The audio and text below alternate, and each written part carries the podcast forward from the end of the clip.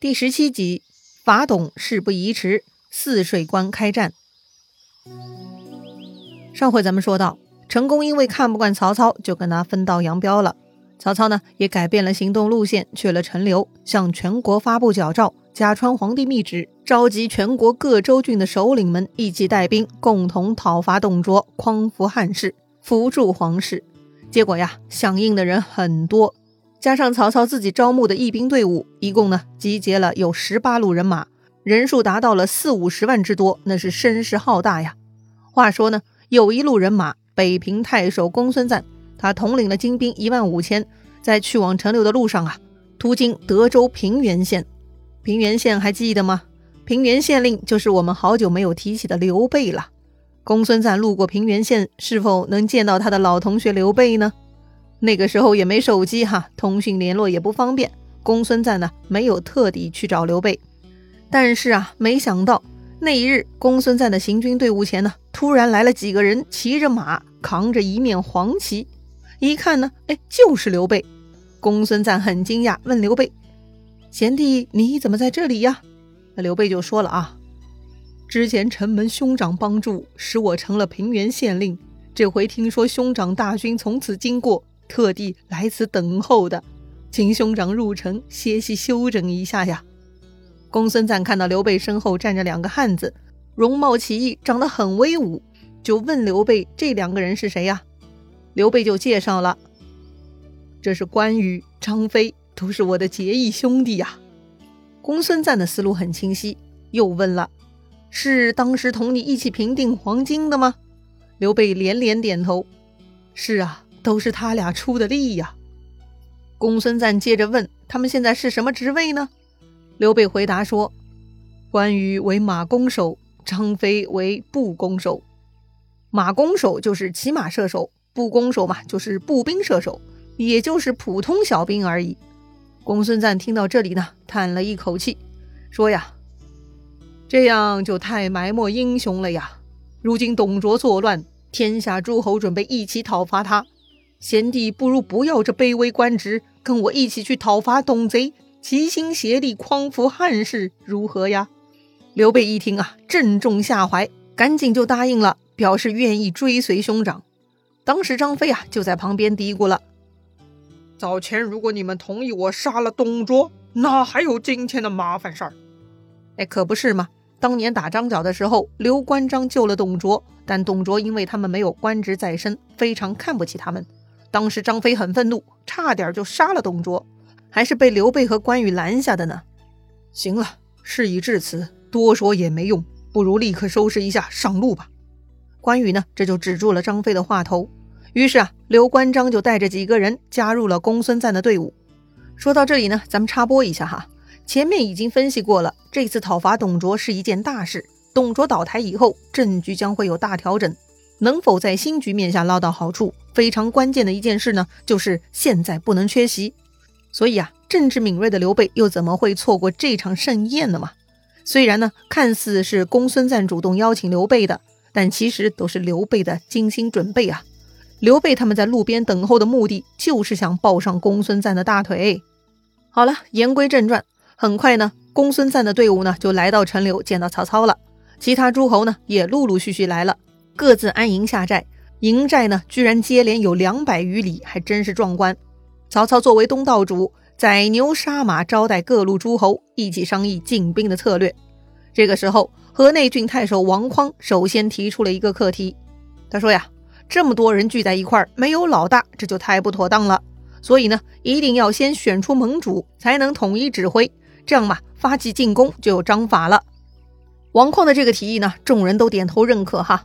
确实，不管怎么说，得有一个统一指挥的人。这个时候啊，开会发言积极分子，本次主办方负责人曹操就说话了：“原本出四世三公，门多故吏，是汉朝名相之意，可为盟主。”曹操的态度就是啊，盟主呢就得推举最有实力的人。这袁绍出身好，袁家四世三公，门生故吏遍布天下，他当盟主最合适。袁绍一听，心里乐开花哈。可不是吗？他当时在董卓的宴会上跟董卓拔剑对抗，英雄潇洒。要说能正面对抗董卓的，袁绍排名第三呢。但是呢，袁绍表面上还是死活不同意，再三推让，搞得在场的人呢再三相劝，扯来扯去。哎，其实啊，这婆婆妈妈的纠缠呢也是潜规则，大家都懂的。通常下属提一个非常有利于老大的建议，比如劝他升级呀，劝他当皇帝呀，或者呢像袁绍这种劝他当盟主啊。此时呢，被劝的那位大佬一定不能满口答应，必须要坚决推辞。然后啊，劝他的人啊，还得再三坚持、请求、恳请、各种哀求，直到最后这位大佬才羞答答、勉为其难接受为止。这么说来，这再三推辞也太虚伪了呀！他明明想要，还要假装拒绝，还非要人家硬塞，这得了便宜还卖乖，真的是很讨厌哈！为什么要这么虚伪呢？其实啊，这是很大程度上受到儒家思想影响的。孔子呢，在《论语里仁》中写道。君子喻于义，小人喻于利。意思是啊，君子的眼里都是道义，而小人的眼里看到什么呢？都是利益。所以呢，这就形成一种观感啊，只要你谈利益，不管你是谁，你都是小人。这就把君子和利益呢搞出了对立的心态。所以啊，作为君子呢，在利益面前都必须显得很谦虚。那些玩政治的也一样要面子呀，就算是面对巨大利益，也不能放弃面子。这个再三推辞，假装他对利益不动心，就能保住他的面子了。哎呀，扯了半天，累坏了。袁绍呢，最终勉强同意当了盟主。第二天就修建了一个三层的高台，插满了五方旗帜，哎，都是道家的旗帜，绣着青龙、白虎、朱雀、玄武、八卦。哎，这个高台呢，就是一个临时祭坛，还专门准备主帅用的白毛黄钺，兵符将印。这里说的白毛其实是用牦牛尾巴做成装饰的军旗，黄钺呢是一种用黄金做装饰的斧头。这两个东西啊，通常是搭配使用的，一般是军队出征时帝王赏赐给领军主帅的，用以增加威仪。这回他们会盟号称有皇帝密旨，所以呢自己给自己打造了这套标准装备了。所有东西准备妥当之后呢，就请袁绍登上祭坛。袁绍啊慷慨激昂，整理衣冠，焚香再拜。就立下盟誓，这个盟誓呢，一共有七十九个字，这儿呢咱就不念一遍了啊。大概的意思啊，就是发了一个毒誓，说呀，皇室落难，朝纲不正，董贼窃国，祸害百姓，所以呢，我袁绍等人发誓要齐心合力挽救国家。如果有人背叛盟约，性命不保，断子绝孙。袁绍念完誓词呢，下面众人已经眼泪鼻涕流了一地了。袁绍的慷慨激昂令他们热血沸腾。想到皇上和百姓都在水深火热之中，他们十分心痛啊！胸中的爱国热情令他们义愤填膺，谁都不会违背誓言的。为了国家，为了自己的盘算，他们呢只会冲压，绝不背叛。好了，接着呢进入下一个环节，所有自愿参与者就要进入歃血的环节。什么是歃血呢？哎，歃血为盟嘛。歃血呀，是建立盟约的一个非常重要的动作。咱们在古装剧中经常可以看到这样的场景哈。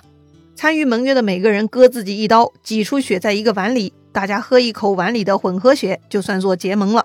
但这其实啊，并不是歃血为盟的原始动作啊。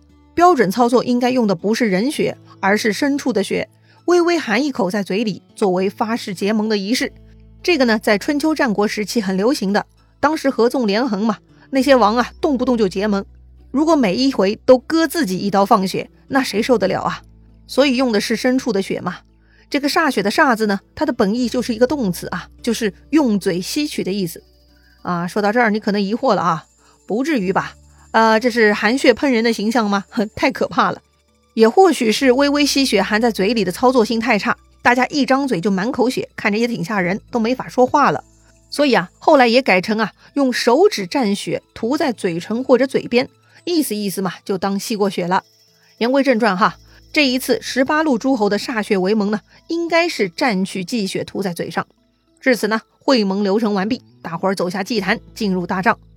这个大帐啊，其实就是个会议厅。袁绍作为盟主，自然是中间老大的位置。其他人呢，哎，坐在两边，按照爵位排列。同样的爵位呢，就按年龄排列。位次高的离袁绍近一些，位次低的就远一些嘛。好了，大家都是文明人，很快落座，开始商议正事了。首先，袁绍要布置任务，所有人都表示愿意听从安排。第一个任务，后勤总管。哎，这是个美差。袁绍呢，安排了自己的弟弟袁术，安排他统一管理粮草。袁术的任务就是支持各营，哎，他的 KPI 就是无时有缺，意思是不能让任何一家缺军粮。哎，第二个任务呢是先锋，这个人呢得去泗水关挑战。泗水关呢，也就是大名鼎鼎的虎牢关了，是洛阳东面的关隘。它南连松岳，北平黄河，山岭交错，自成天险，是历代兵家必争之地。这个任务呢，还没等袁绍指派呢，座上的长沙太守孙坚就跳出来自告奋勇了。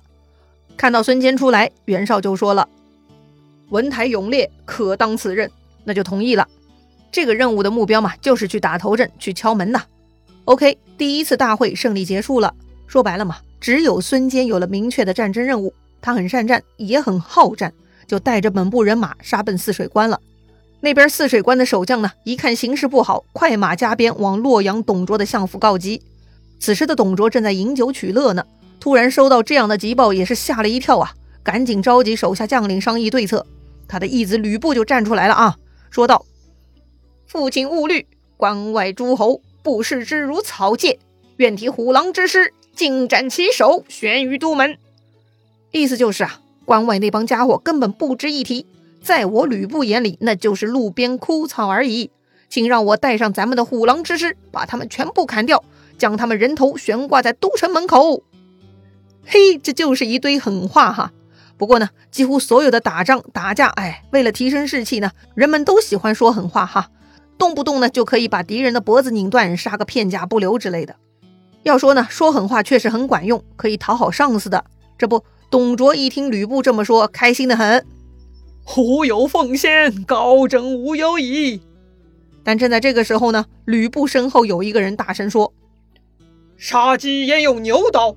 不许温侯亲自去，让我去斩了这些诸侯首级，有如探囊取物。”哎呦，谁呀？口气这么大呀？这十八路诸侯的脑袋随便砍？董卓一看，原来是手下另一大将华雄。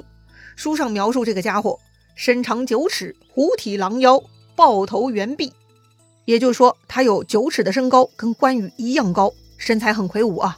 他相貌凶猛，体态健硕。哎，董卓看到他这副相貌呢，也很有信心。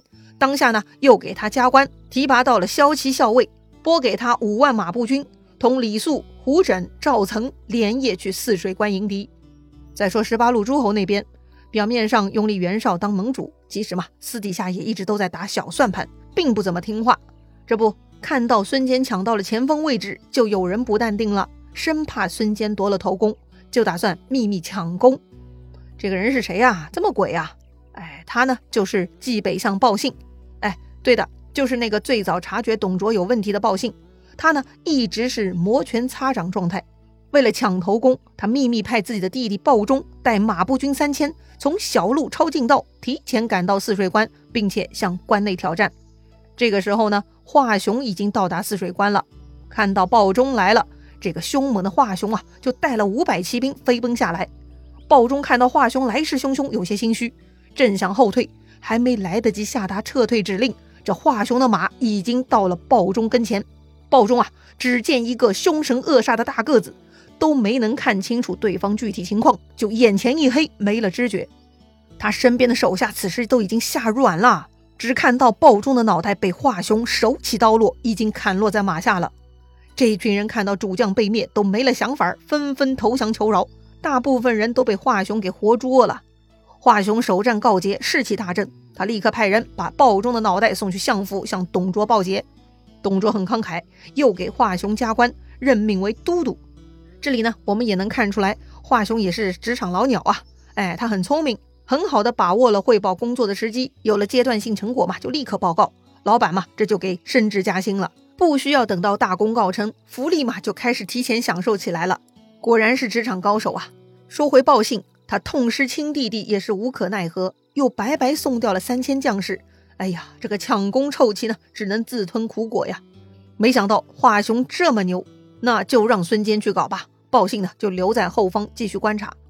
前面我们介绍过，孙坚呢也是虎背熊腰、勇猛无比的。那他跟华雄比，到底谁更厉害呢？战局发展又会如何呢？精彩故事啊，下一回咱们接着聊。